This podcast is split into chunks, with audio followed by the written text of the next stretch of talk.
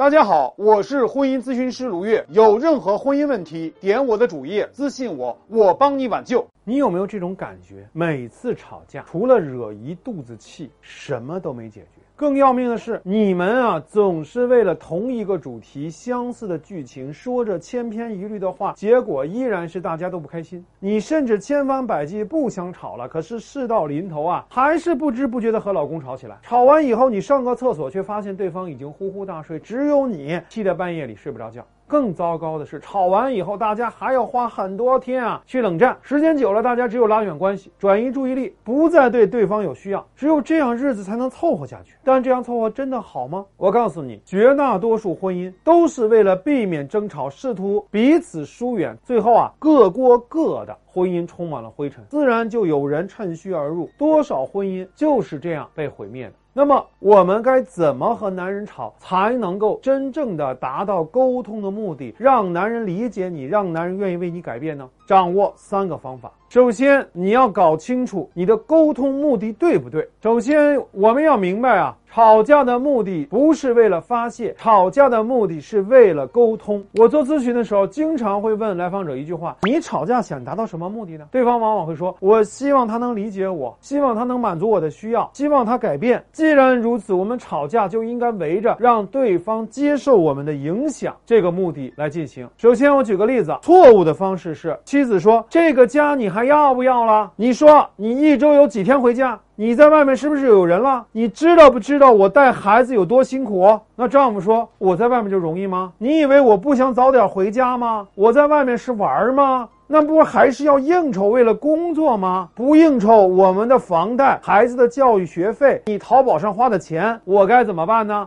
这就是典型的吵架。吵架的本质就是大家都想达到一个结果，就是我对你错，这样就会进入到辩论模式。我就往往会问来访者：“你到底想让你老公认错，还是想让你老公早点回家？”妻子说：“我当然是想让他早点回家了。”我说：“我看你只有指责，只有发泄情绪，你以为靠攻击对方不是什么好东西，就能够让他早回家吗？”我告诉你。差评只能引来差评，好评才能引发好评。这个世界就是一面镜子，你哭他就哭，你笑他就笑。所以，如果你想让你老公理解你，想让老公满足你，想让老公去改变，你就要用心思。那就是什么呀？从差评模式转为好评模式。怎么转呢？可以这样说：第一句话，好评式沟通。老公啊，你天天这么晚回家，我很心疼你。老公没有听到指责，反而听到关心，他的态度自然会很好。接下来第二句天气预报式沟通。其实我对你回家晚这件事儿很纠结。一方面我理解你工作是为了这个家，另外一方面我觉得工作已经成为我们夫妻生活的第三者了，他在吞噬我们的生活。如果我们长期这样过呀，无非两个结果：要么我对你的怨气啊越来越重，要么我对你的需要越来越少。我们各过各的了，婚姻肯定长期下来维持不下去，完蛋了。